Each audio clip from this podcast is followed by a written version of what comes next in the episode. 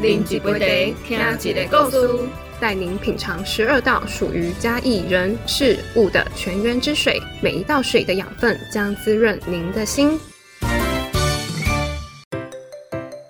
水到头底家啦！大家好，我是月月。大家好，我是木子。是的，木子今天里传两位重量级嘉宾，因为一个是日治时期来的啊，一位是从清朝时期来的，这是两位历史人物的后代啦。吼，他们今天来到的节目的现场，听讲这两个收宅可以象征铺子以前呢是多么的繁荣。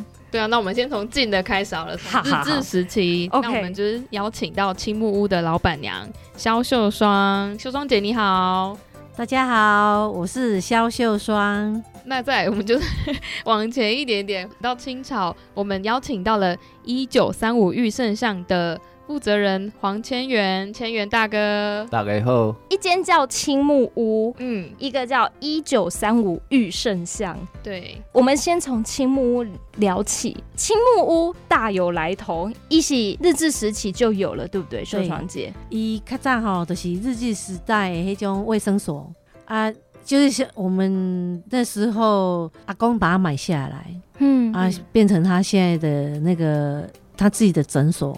叫做青木外科这样子啊，所以在日据时代，在日本人就盖了这这间房子。所以，公青木屋它以前是一间大医院。应该说，就是以前日据时期在铺子的官方的卫生所，公医院，日据时代的公医院哦，公医院。但是后来现在叫青木屋嘛，是真的有黄青木医师这个人，就是我先生的阿公，他叫做黄青木。嗯，对啊，后来他就是开的开立这家就是青木外科，外科来的是用来看什么？他那个外科什么都看，比如说。受伤缝合啦，啊，大到那个就是开盲肠炎，对，啊，一些小啊感冒啦，或者一些小病啦，或者都有，嗯嗯，牙齿其实什么就对了，对，那时候其实没有分的那么的清楚啦，嘿，啊，什么都看这样子，因为其实以前。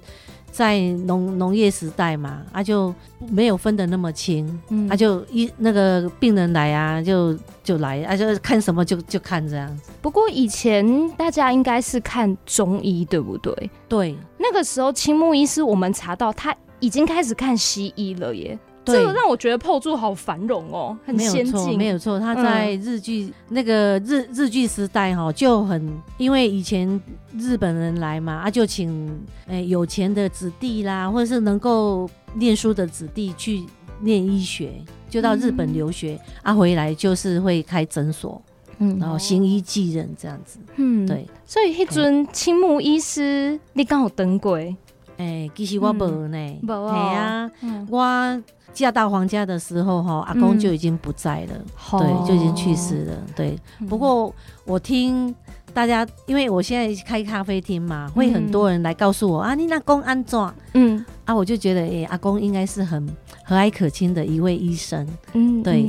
因为有些人医生他就是会搬着一个脸，然后很严肃，然后无法亲近。但是我阿公听说是不会的，就啊那家伙是狼人就后为疑心，应该很多人去跟老板娘讲这个，对对对对，真的。啊，他们就会啊，有时候去喝咖啡啊，他们就很怀念以前哦，你那公的下，我家的是 Q 天啦，安暖安暖啊，就他们都会很怀念这样子。而且听说那个时候就连医生娘。就是恁先生的奶奶，嘿，伊嘛就活跃呢。哎，阮阿妈吼，伊是有证书，嗯，阿伯也伊过去当就国中做老师，阿伯也过去做破竹国中的校长，嗯嗯嗯，啊，所以吼破竹国中校长了，伊个做管议员、国大代表，啊，全国妇女会理理事长拢嘛有。嗯啊，所以吼，伊伊经历的人生历练吼，真正是真济。对呀，夫妻两个人都很忙呢。其实想想是阿妈最忙，因为阿公他很人家专一啦，对，很专一，就是当医生。人家说吼，男主外哈，啊女主内，我们在阿公阿妈他这边颠倒是颠倒，真的。因为我有曾经听我的姑姑在叙述说，以前她小时候的记忆，她说。有可能哈是半个月都找不到阿妈的。哦，都阿妈都没有回来，她都在北部打拼，就是他，因为他政治人物嘛，嗯他会国大代表都会一些开会啦什么之类的，对啊，所以。就刚好在我阿公阿妈这边，就是不大一样的一个家庭这样子。这个时代是不是那个阿妈是已经铺子国中的校长退休了才从政？没有没有，不是退休，他是他算是离职。当时阿阿妈她当过大概三届三四届的校长。嗯哼啊，后来就是因为当当时那个时代啦哈，就是会找一些女性抬头嘛，啊就会找一些女，就是说比较有念书的女。女性去当政治人物啊，我阿妈就是被选上这样子。在这样子的环境下长大的小孩，应该嘛就无简单那只对哦。哎呀，对啊。啊，到爸爸家，恁无继续做医生哦。阮阿 姐，阮阿姐做牙医，底下伫青木屋继续做牙医，无尾要去台中发展啊，所以伊都无伫家。嘿，啊，即间厝怎？阿公过用了后怎啊黑的呀，黑的嘛无继续大就是啊，嗯，几乎都无人大较济啊，嘿啊到尾啊六当前我还来个精修，啊怎啊变成即卖青木屋，嘿啊所以我营业已经五当啊，嘿，嗯。对。不过诶，虽然它有一段象征是可能是空白期啦，按国丁奈熊熊手工来整建一下嘞。黑时阵哈，因为日诶在铺子的地方哈，有个日新协会，嗯，哎，苏明修教授一创一创会会迄个会理事长嘛哈，啊伊就跟我下面是识啊，啊伊就伊鼓励讲啊，阮即间厝你若伊甲黑了，其实真正足可惜的啦，嗯，啊伊甲阮鼓励讲啊，你这应该甲整理咧，啊无吼。这厝哈，黑你家也荒废掉啊，到最后都是没有办法再再使用了。嗯，啊，后来我就跟我先生就是说商量完之后，才毅然决然的把它。修复这样子，然后我先生他是说他是短孙嘛，啊，他也有他的一个，比如说使命感之类的，对呀，啊，怀念阿公阿妈，啊，把他以前那个生活的点滴啊，把它保存在这个房子里面，这样子很有意义性。我我刚刚他很经典，因为木子你们那天有去走读，所以你应该已经看过青木屋了哈。嗯，去过好几次了。整件后看起来怎么样？就是古色古香的那种小木屋的建筑，然后它整间房子都是用块木去做的。哦，块木保留到现在哦。对我们当时我们整修的时候，其实日本人他们在盖房子哈是很，就是说很注重于那个工法、实用实用性啦，哈啊功法啦，哈啊用材也很很实在啦。它应该都是阿里山块木，当时那个情况。那我们的格局说真的很美。